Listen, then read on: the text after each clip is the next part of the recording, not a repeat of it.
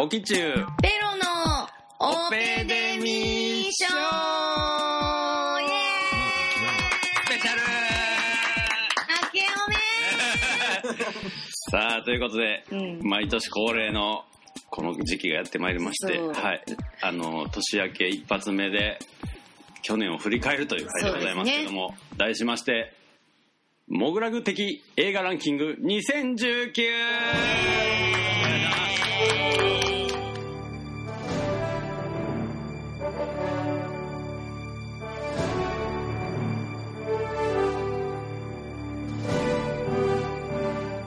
今年はあのモグラグ映画評議会からですね、うん。この方が来ていただいております。ターザンキックの森田くんです。お願いします。いつもありがとう。はい。東宝シネマズをこよなき肉の男。登 場2019年1年間東宝シネマズをボイコットしたと言われている。うん。そして後ほどあのスペシャルゲストがね。もう一人私の友達であのなかなかのいい感じのビッチが来るので 楽しみにしててほしといないうわけでございまして。はい。ということで一応あの例年通りのあのシステムで、えー、とモグラグ的映画ランキングを今から発表したいなと、うん。まずはまあ俺たちのランキングという感じなんですけども、えっとまあ例年通りあのこ個々の、うん。えっと、ベスト30を、はい。うん。今から発表いたします、2019年の1月1日からうん。12月31日までに日本で劇場公開された映画を対象に、えーランキングをつけます、でで参考にしてるのはですね「シネマトゥデイの」うん。あのカレンダーうん。に準じております、うん。で実は年明けにいろいろ面白い映画があってですね先行上映とかが去年末にかかってたりするんですけどそういうのはなしで。一般公開にだからパラサイトとかは入ってこない。入ってこないという感じですね。でポイントなんですけどもこれも例年通りです、うん。えー30位から21位までが0.5ポイント、はい。うん。20位から11位までが1ポイント、はい。で10位から6位までが2ポイント、うん。5位と4位が3ポイント、うん。で3位が3.5、うん。2位が4そして栄えある1位が5ポイントとなります、ちなみに去年から採用したのがもう一個ありまして31位以下の作品でもこれはちょっと良かったぞというやつは、えっと、何作品でもいいので0.1ポイントつけることができあます。ー。はい、でこれで集計した結果ですね、あのポイントが同数になった場合はあの鑑賞者が少ない方の作品が上位に上がります、あのまだポイントが伸びる伸びしろがあるということで、でさらにそれでも同数になった場合は、えー選者の僕ら3人が選んだ最高順位が高い方がより上位に来るというわけで、最終的にこの3人のポイントを集計してモグラグ的映画ランキングベスト30というのをうん。出していきたいなと思っておるわけなんですけど、はい。じゃああの何本見たかって感じですよね。あそうそうそうそう、まあそれをまあ。まあ、結局あの去年までは大森君がいたりとかそう。一昨年まで野村君がいたり翔太君がいたりとかして、うん。まあなんていうんですかね。あのいろいろごまかされてましたけど、うん。最終的に今年はあの怪物2人プラス俺って感じなんで。まあ僕の方から言わせていただきますと一応ですね見たのは、えー、73本見まして。あでも君相当増えたね。いやでも、まあ、大体70前後を目指してはいます、うん。でただ劇場で見たのがね26本なんで、うん。まあこれもまあ例年通りかなと僕,、うん。僕的にはって感じなんですけど森田君はどうあですか？とりあえず、劇場80で、で、それでやってます。あはいはいはい。あそういうことね、はい。行ったやつでしかもう出してる。あで、うん。一応ネットフリックスの、そうん。のアイリッシュマンとマリッチストーリーだけは、とローマだけは入れてうんうんうんうん。はいはいはい。うんあそっかローマって今年のカウントなの？今年というか一応そう2019年カウントなんや、でもお去年のレンランキングにも入っちゃってたよね、入ってたような気が。本当ですか？あローマ入ってるよほら。はい。うん、去年のランキングにかなり上位に入っちゃってたから、えちょっとあのちょっと待って。ローマ抜いてもらっていい？ちょっと2年連続入るとちょっとややこしい一つちょっと国やなりちょっとそれをやってもらってる間に、うんペロちゃんは何本私101だっったんだけど映画館多分80から90の間だと思うなあとはまあ怪物ですねやっぱり2人ともでもやっぱ100を目指したいっていう気持ちがやっぱりあるなついに今年行ったねじ行った去年とかは行かなかったから今まで行ってもなんかあれじゃない？8090ぐらいまでだったのが今年は。そうね。ペロちゃん大体90代うんっていうイメージやな。まあでもネットフリックスとかがちょっと入ってきてるからまあだから超えたのかもなっていう気が、はいはいはいはいまあこれネットフリックスに関しては去年のねランキングでもすごい話題にやっぱローマを中心にね、いよいよ俺も無視できひんうんいやっていうかもう去年の時点で入ってないからどうのがどうかしてるって話だけどね。本当に。という感じなんですけど、うん、まあ一応でまあ例年通りというか毎年7月に上半期映画談義っていうのを、まあ、この3人を中心にやってて、まあ大体こう上半期の映画ってランキングに入りにくいよねみたいな部分を一応まあ半期で抑えておいたりもしてるんですけどまあやっぱり後半の方がやや有利なのかなっていう気もしなくはないでですけど。も今年今年っていうか去年は上半期の方がいいのが多かった気がする。確か後半はなんか対策が結構、やっぱり有名監督とか対策とかが入ってきててその部分を拾っていく作業って感じで、前半は結構作家性の高いものが今年の明けもそうだけど、うん。作家性の高い映画が多かったなって感じがする。まあそうねなんかあの、うん結構粒揃いって感じはしたんですけど、うんまあ一応またあれなんですよね毎年言ってる話やけど結局なんかランキングを全部出し切っちゃわないと個々の作品の話に入れないのそうねで、できるだけこの1本目の50最初の50分ででまあランキングを言っちゃおうかな。と思ってます。で、まあ、もしかしたらその間にも作品について触れるかもわかんないですけど、うんうん基本的にはできるだけ最初の1本目でランキングを言っちゃって、うん。ここの作品をああだこうだ言っていこうかなと。と思っておりますけど、うんできた？今、あ、はい。言いましたできましたかはい。はい、できまし古あちょっと先生はい。はいはい。古い作品だけど劇場初公あ大それは問題一応なしでさせていただきたい。そうじゃあうん。私も変えないとこれ。あマジで？あうでん。もこれだけは入れたいからこのままキープです。それあの一昨年のさ、うん。なんだっけ？なんかなんかクーリンチ。クーリンチ。もうそれこそクーリンチ事件が起きたからなあれ。一応まあ新作に限りたいけどなやっぱ。そのなんていうか結局このランキングも10年ぐらいやってて、うん。割とこうランキングを見返すと結構その年を思い出せたりするんでうんまあできるだけ新作に限ったのでやってもらえると嬉しい、うん、でって感じ。で大丈夫です。ルールには従わないっていう。生きてます。メインパーソナリティなんですけどね。うん。まあまあいいでしょう。アナーキー・イン・ザ・ペ ロ自分に自分にアナーキーうん。うんうん。ってことでどうしましょう？誰からい。あじゃあお願いします、はい森田君からいきますじゃあか30位からいきます。はい。そうですね。あの順位とタイトルをちょっとはい。ため目で言ってもらえると、あ、そうですね。うん。了解です。では、いきます。はい。い30位、はーいイット。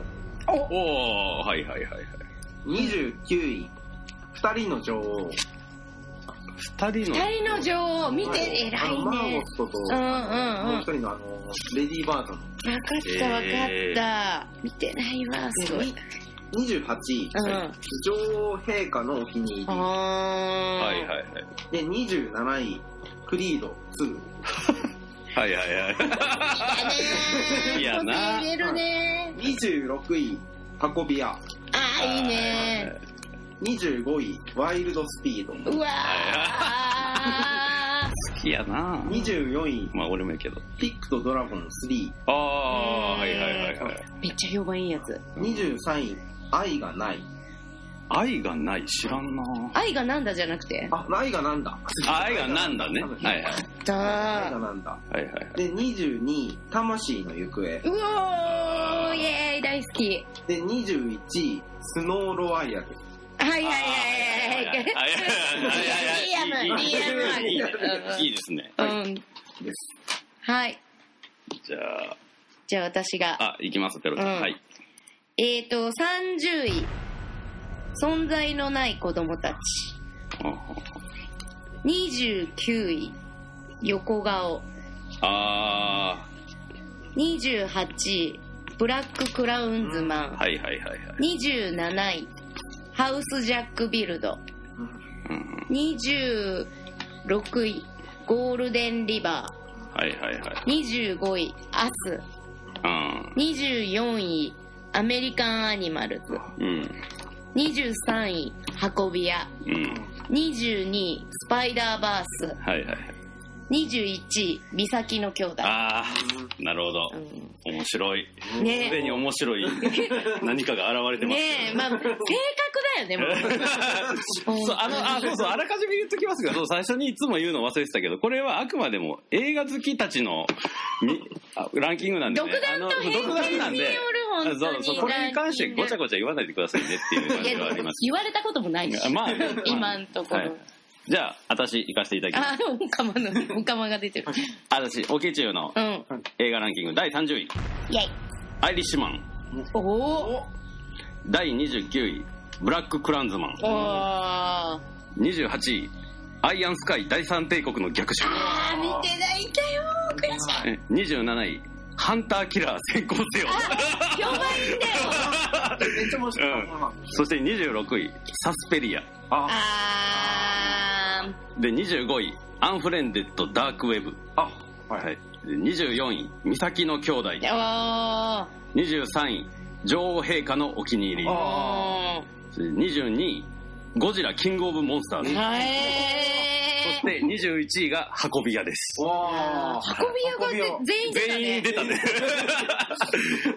30位。うん。うんまあ面白かったよね。うん。運び屋はもう、いいね。うん、間違いなく面白かったですけど。ね、あの、ちょろちょろ出てくる作品に個性がね、ほん。とそうそうそうそう。僕個人的にはこの30位から21位が結構楽しくてなんそうだか全部ねなんかあのハンターキラーとかもう最高やったし、アイアンスカイも10年ぶりぐらいの2なんかなめちゃくちゃ良かったですけどねまあこれまだ出るかもわかんないんで、うんじゃあ続きまし、はい引き続きいきますかじゃあ、ターザンキックの20位、はい。ブラック・クラインズマン。クラウンズクラマン。ンズマン。ん。19位、マリッジ・ストーリー。おー。あ18位、アス。あ17位、プロメア。ー。あー、プロメアね。はいはいはいはいで、16位、スパイダーマン・スパイダース。うんうん。スパイダーバーススパイダーバース。はいはいはいで、14位が、えー、ミツバチとエンライ。おおはい。で、13位がアラジン。で、12位が、あの、ワンス・アポン・ア・タイム。はいはいはい、で、11位が真実。うん。おお高い 高いはい。へえすごいな面白い、え、結構いいね。うんいきます。はい私、20位、ボーダああ見てないんだよなー。19位、ガール。あ18位、クライマックス。うんうん17位、サスペリア。うん16位、家族を思う時。うんうん15位、真実。14位、永遠に僕のもの。うん13位、Once Upon a Time in Hollywood。12位、愛と銃弾。11位、魂の行方。ああなるほどここ結構面白い。うん。うん。じゃあおき中はいさせていただきます、20位アラジンおー。第19位これはちょっとあのあ後で喋りたいですけどタイトルが良くないね、えーボーダーラインソマリアウォー、あー。えー18位ゴールデンリバあー17位ヘイトユーギブー。あ、知らない。これあのアマゾン配給、うーん。えーで第16位ホテルエルロワイヤルう。うんん。第15位スパイダーマンスパイダーバースうん。14位ウトヤ島7月22日、はいはいはい。13位小さな独裁者。うーん。12位ジョーカお。ーそして11位飛んで埼玉です。あー。入れてきたね。いやこれ面白かったからな。いややりきってたしうなん。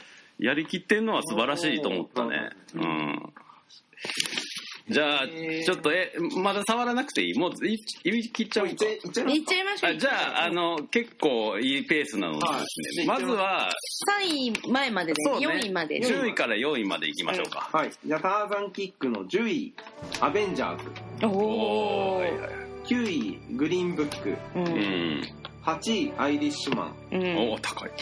で、7位、ジョーカううん。で、6位、見えない目撃者。あああで、5位がトイ・ストーリーうん見てないえうん。はい。ー ちょっと。4。4位がサスペリア。ああおしゃれそこにサスペリア持っていいね。くれおしゃれあんまり今回変じゃないな。うん、なんか思い入れがすごい強くて怖いやつが入ってない気が、うん。でもこっから上わかんないから。ありえるか、うん。うん。ではペロの10位からはい。いきます、10位ジュリアン。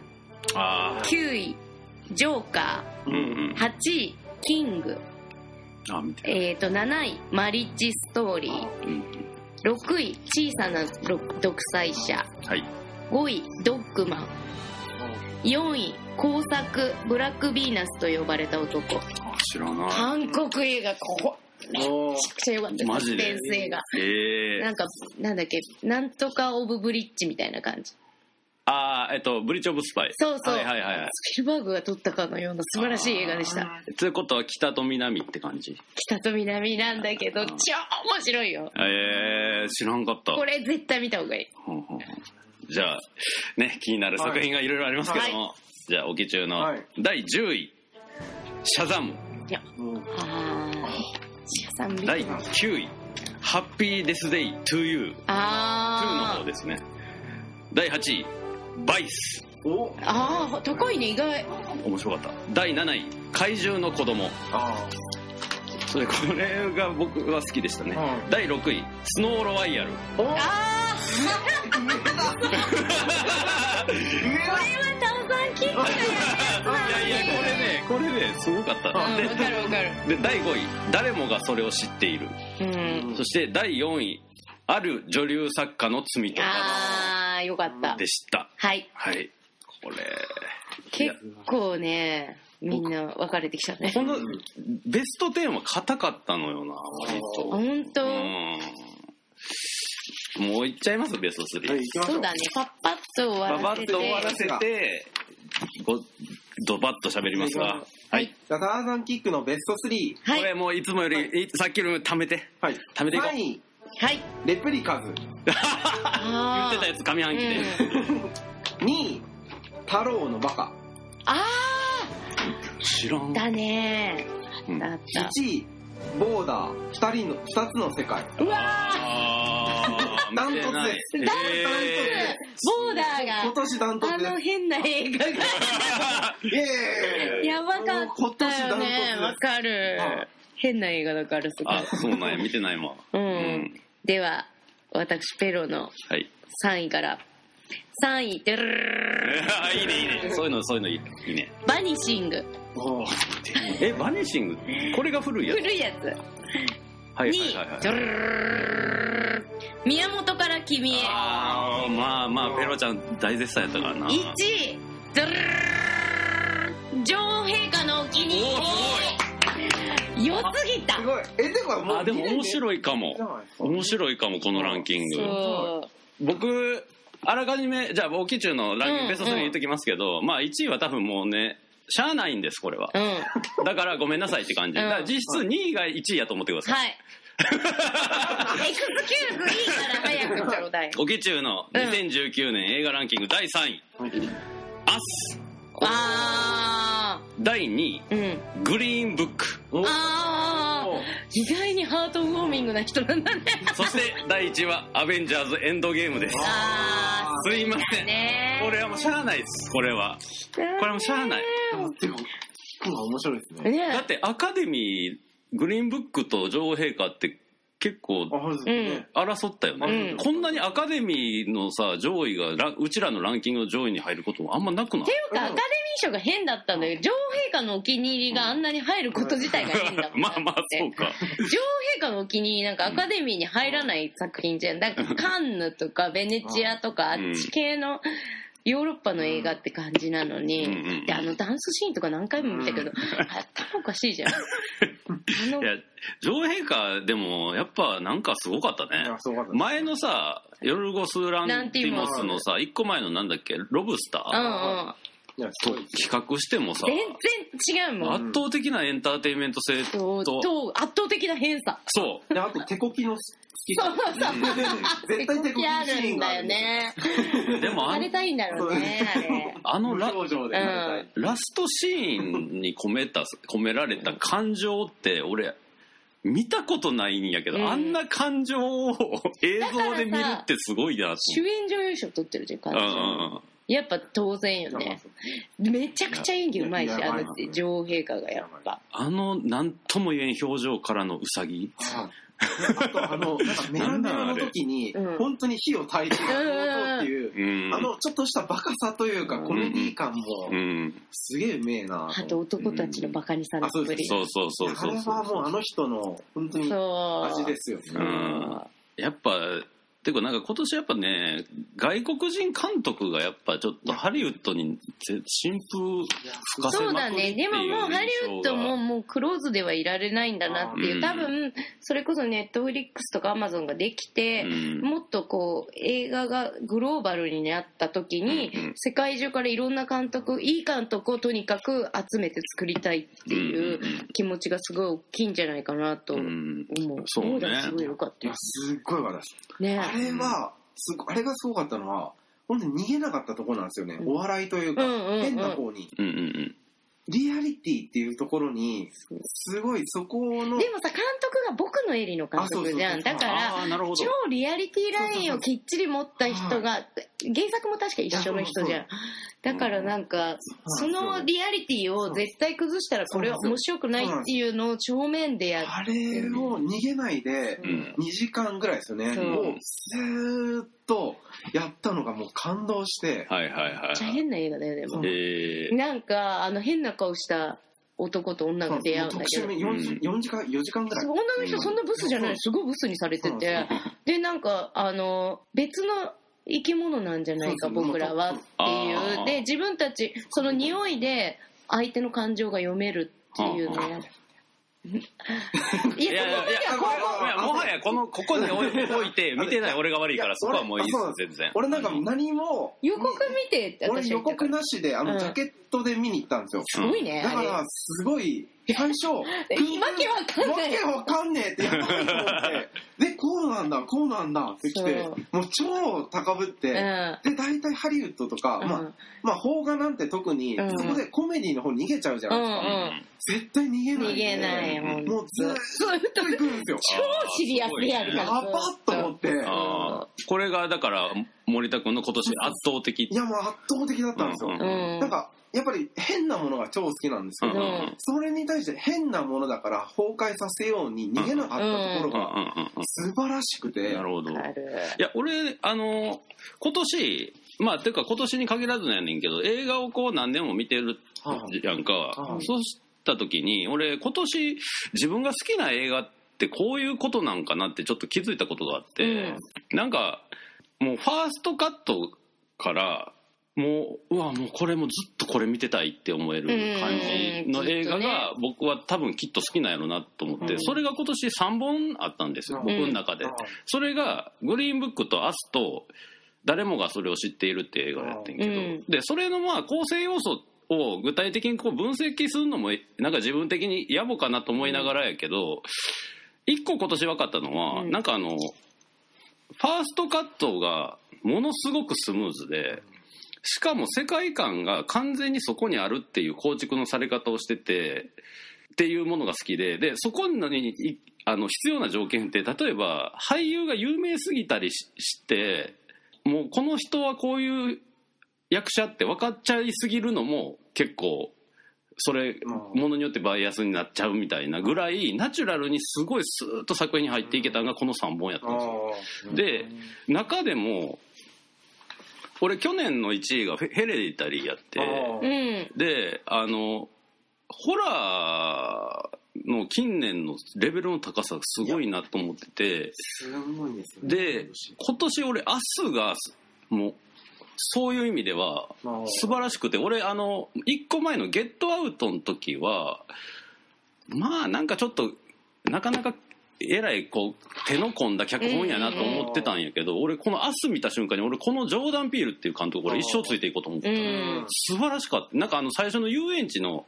シークエンスであのこう女の子の後ろ姿鏡に映った後ろ姿と後ろ姿がこう重なるって「明日」って出るまでのあそこの10分ぐらいで完全にロックオンされて俺もう素晴らしい。もう美しすぎると思ってあの映画最初のブルース・リーって思わなかった。ブルース・リーだもうそっからはもう素晴らしい。でストーリーもうん。めちゃくちゃ良かったしあの本当に隙がゼロうん。だったんやけど俺がグリーンブックをそれよりも上にした唯一の理由が、うん。あの上半期でも言ったかも分かんないけどあの途中で宝石をさうん。万引きするシーンうんうん。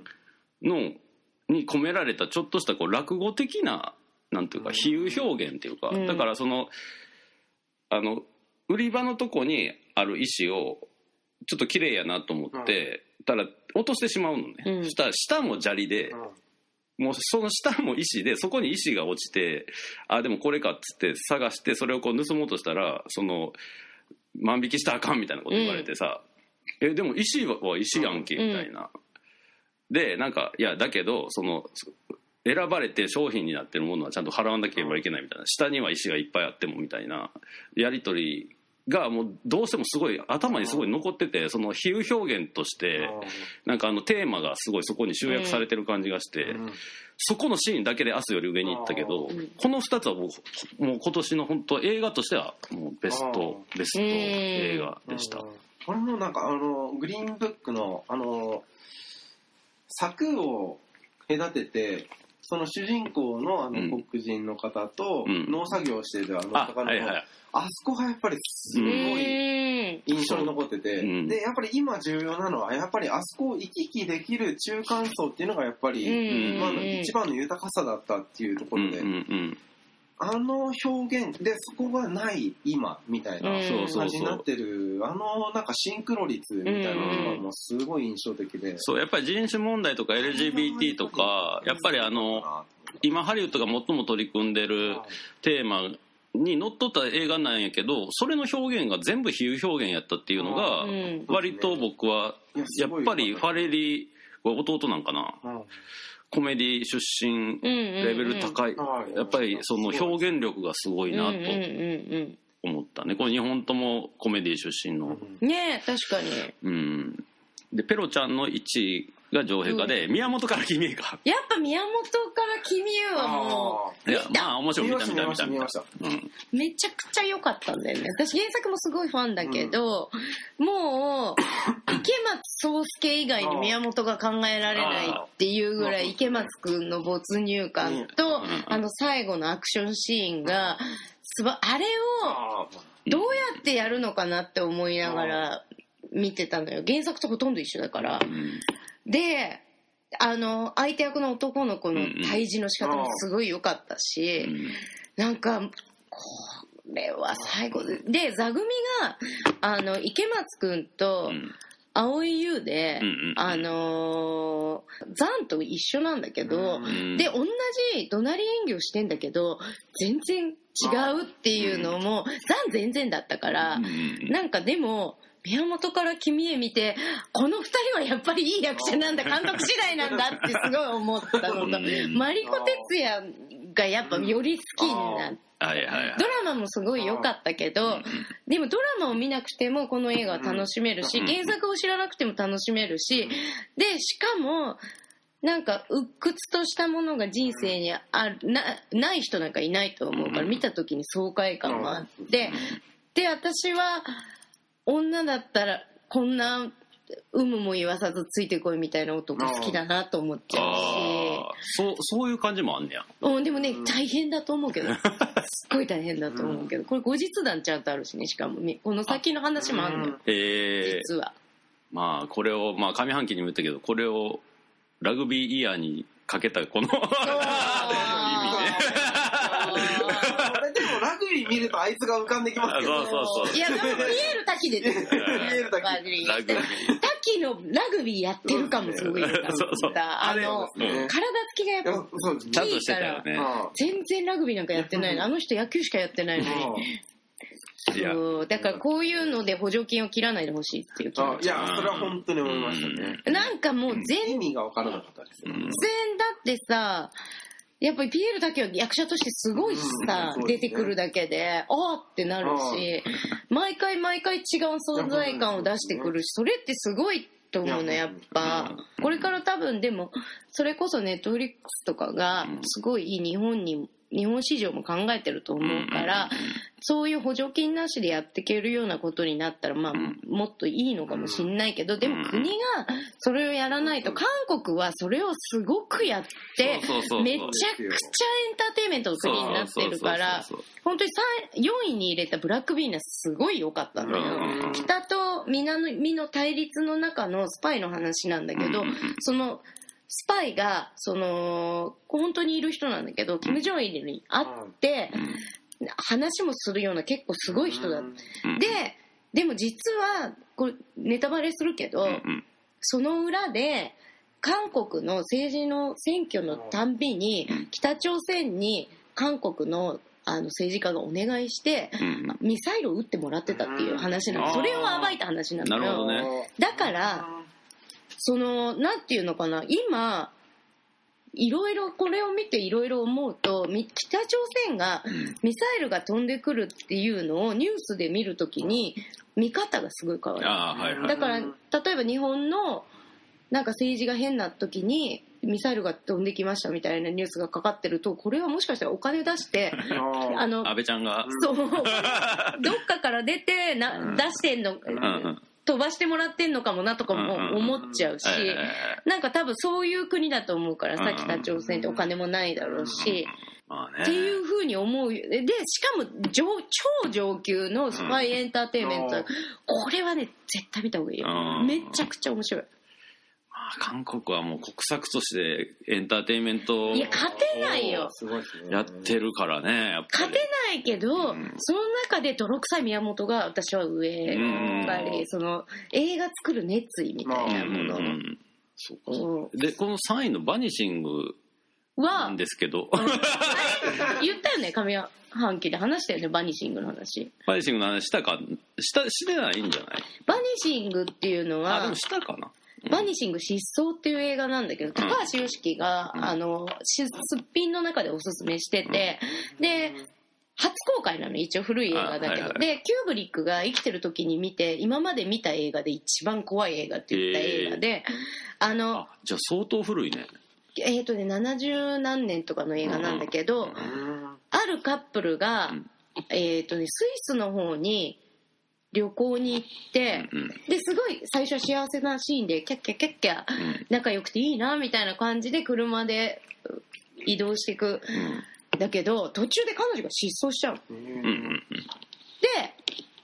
パッて切り替わって犯人の次は行動になるわけ。あなんか言ってたね。で犯人が何をしたかっていうのを追求していく話なんだけどうん。その彼女がいなくなっちゃった方の彼氏はうん。そのなんで彼女がいきなりいなくなっちゃったのかをずっとうん。もう時効になっちゃったんだけどでもそんなのは関係なくもう捕まえる気もないから知ってる人がいたら真実を教えてくれって言ってうん。テレビで訴えたい。そしたら犯人がコンタクトを取ってくるう。ん。でどうなるかっていう話なんだけどこれはねめっちゃ面白いよ。しかもこれやっぱりあのクーリンチェ事件再再びって感じで3位に入ったらランキング100%入るから。これは困りましたねってとこもなくはないんやけど。まあでもまあやっぱ、見てない人がいる映画を入れた方が面白いと思うんだよえ、ね太郎のバカは見た太郎のバカ見てないの。どうだった？いやもうあれはソナチネでした。嘘！久々にでもでも前あ中盤までなんですよ、うん。それも面白かったのは、うん。えでもその中中盤まで盤まで。がすっげえ良かったんですえ。ー、もう本当にスピード感。あれ須田くんだっけ？須田あそうそうそう。だよね。菅田将暉とあと新しいあのか新人のヨシっていう。うん。なんか若い子たちがキャッキャキャッキャしてる。なんですけどあのこうのスピード感がうん。本当にやばかったですね、ああへ切れ味もうキレッキレでずっと中盤まで行くんですよ、うんでもちょっと中盤から過ぎると急に現代美術感というか、うん。まあ、なんか芝居感というかあのえなんか草なんか下北感みたいな。ー、感じが苦手苦手。超嫌い急に臭くなってクソになるんですけどでもあの中盤までは本当に素晴らしいです、うん。でも結構あの大体例年は大森君が邦画が好きでそうそうそう。ランキングが入ってくるけど2人が邦画をベスト3に入れるっていうのは今年良かったよね邦画。なんだかんだよかったっすよ私だってだって40位まで入れたら結構入ってるもん。あのなぎまちとかさ人色とか。その辺が落ちちゃったけどひうんうん。なぎまちとかもすごい良かったしうん。人湯も良かったし。うん。でどうしても横顔は入れたかったからうん横顔も入れたもんね町田君の世界も良かったね。ああのまあ前田敦子のめっちゃええのが見れたな。うん。って感じだったけど、うん、これは邦画って言っていいのか分かんないけど真実めちゃくちゃ良かった真実良かったっすね。良かった。うんあれはすごかったですただもう客層が年齢層高って感じだった。まあねでも。ジジババばっかそうりみたいな。ドヌーブの新客ルルーブ力なのかあれは。あれも逃げなかったですよね。そうね。うんあのいやてか是枝監督のなんていうか一個のテーマを完全にやってて俺はあれえっと第三の殺人やったっけ？はい。ありましたね。第三いや役所のやつそうそうああれとすごいに似たようなテーマ性やなと思ったの、うん。だからその要はファクトとトゥルースみたいな、うんうん。だから真実は結構曖昧にされたままずっと映画が進んでいって、でそれ自体がテーマになってるから、うん。よりなんか第三の殺人より明確になってたっていうか、うん、まあシンプルやったしね。でなんか演じること自体を映画にしてる映画って結構難しいやん。なんか冷めるやん。そういうメタ的なんて、通常は。うん。あのさ途中で出てくるさ映画撮ってるシーンあるじゃん、うん。あのあれは原作があるんだよあねそうなんそうそれを教えてもらったの。そのあこれは原作あるよっつって、うんうん。そのあれもすっごいうまい感じに入ってんじゃん、うんうんあの撮ってる映画。うん。あれでもなんかその真実を、もう脚本書いた後にあの小説をい読んでうん。是、枝さんが後から入れたんだって、でもびっくりするぐらいぴったりでさ、うんどんだけ天才なのって感じじゃない？いもんやすごいすごい。もう完全にユニバーサルな監督なことが証明されたね、ちょっとハリウッド撮ってほしいですね。うん、であんまりなんていうかこうまあ家族とかなんかつながり後発的なつながりとかあとはなんか真実とかだから正しさみたいなものとそうじゃないものでそうじゃないものでも別に価値があるみたいなのってやっぱ今っぽいしで是枝さんずっとそんなんそれ一発それをテーマ一個でずっとやってる人やからこれはあのあの強いと思う、うん映画監督としてすごいテーマが明確やからうんもうブレないね。もうあとババア取らせたらすぐうまい。そうね。ババアと子供。うん。今今回の子供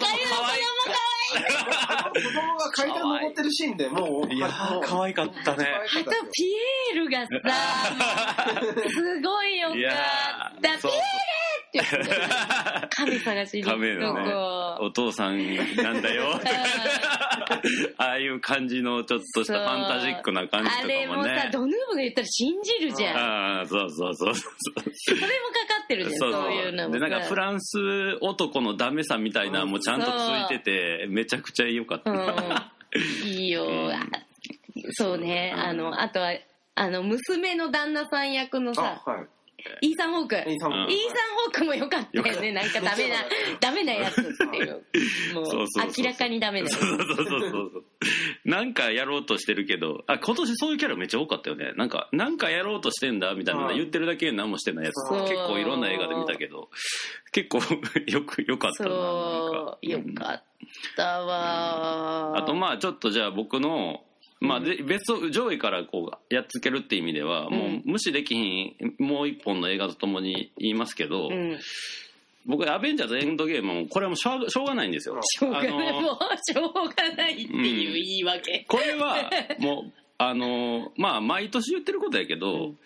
スター・ウォーズ」にはまらなかった俺がう、ん。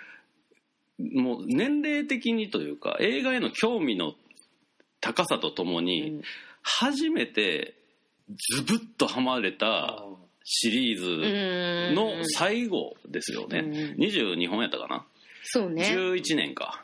でもうこのエンドゲームどうこうっていうよりこの11年間ほんまに感謝というか。ありがとうの気持ちを、もう卒業しうん。しますみたいな。でかつもう二度とアベンジャーズシリーズって MCU は多分続くと思うけど、うん。二度とこんなアッセンブルはもう間違いなく作れない、もうこれがピークやともう残念ながら思えてしまうぐらいマキシマムにすごい映画やったこれは、うんうんうん。あのあアッセンブルの瞬間のもうすごい頭の中の記憶が全部もうドバーって涙腺から出てくるみたいな感覚、これはもうちょっとあのこの僕の30代と共にあったので、うん。これはもうしゃあない。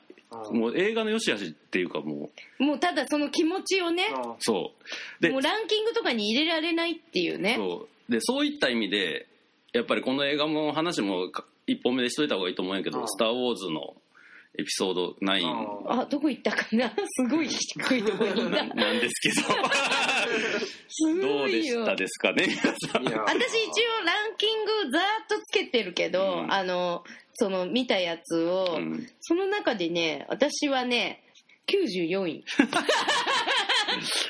そうあのねた多分やけどこれあの何年前やったかな？2, 2年ぐらい前にさ、うんあのハンソロの感想で、うん。あの俺と森田君は「スター・ウォーズ」に全くハマってないから、うん。意外とおもろかったよっていうのに対して、ペロちゃんがもう許せへんと、うん、ふざけんじゃね。原理主義者的にはありえへんと、うん、あんなアウトローなキャラクターが、みたいな。っていうのと多分同じようなことになるかなと思いながら見たのがなんでかっていうと僕面白かったの。このエピソード9本当ですか？うん。すごいね。う。ん。いや、っていうか、面白くできてんそうそうそ映画として。う、うん、あのえ、え違うのよ。見やすいのよ。見やすい。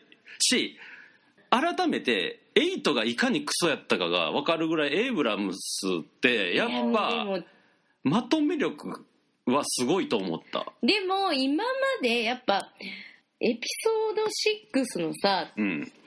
あの、最後のイボークとかが出てきて、わーみたいな、うん。うんああいう気持ちよさゼロ。ゼロゼロゼロ、うん。ななんかえでもチャレンジ感なかっ全くない。いや、ないよ、ない。ないないない。もう。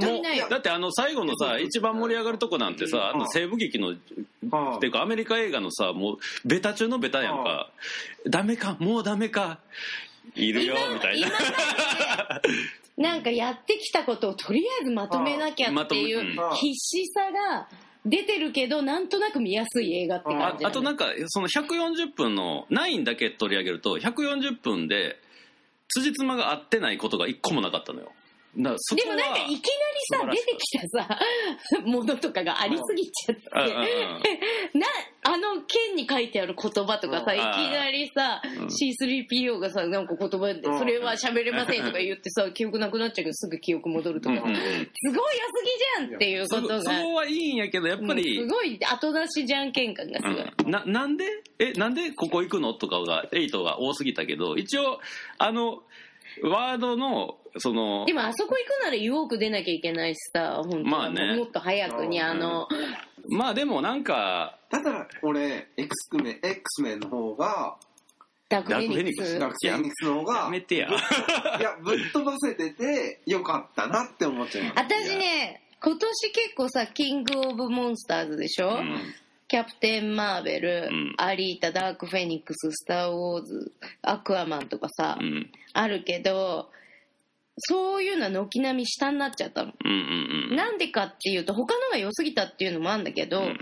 やっぱ結局は CG じゃんみたいな。CG がたもう使われすぎちゃってアニメじゃんって思っちゃうしだったらなんか上質なアニメみたいとも思うし。まあ、CG で言うとだから今年あいよいよもうちょっと禁断の扉開いたなって思ったんがそのレイヤー姫もそうやしターミネーターのあのああの少年もそうやけどもうあの画面で見ても遜色ないぐらいあターミネーター見たんだね見た見た見た。見ようか悩んでやめちゃった。やめて正解 ああよかった。もうだってすごい最近映画高いからね。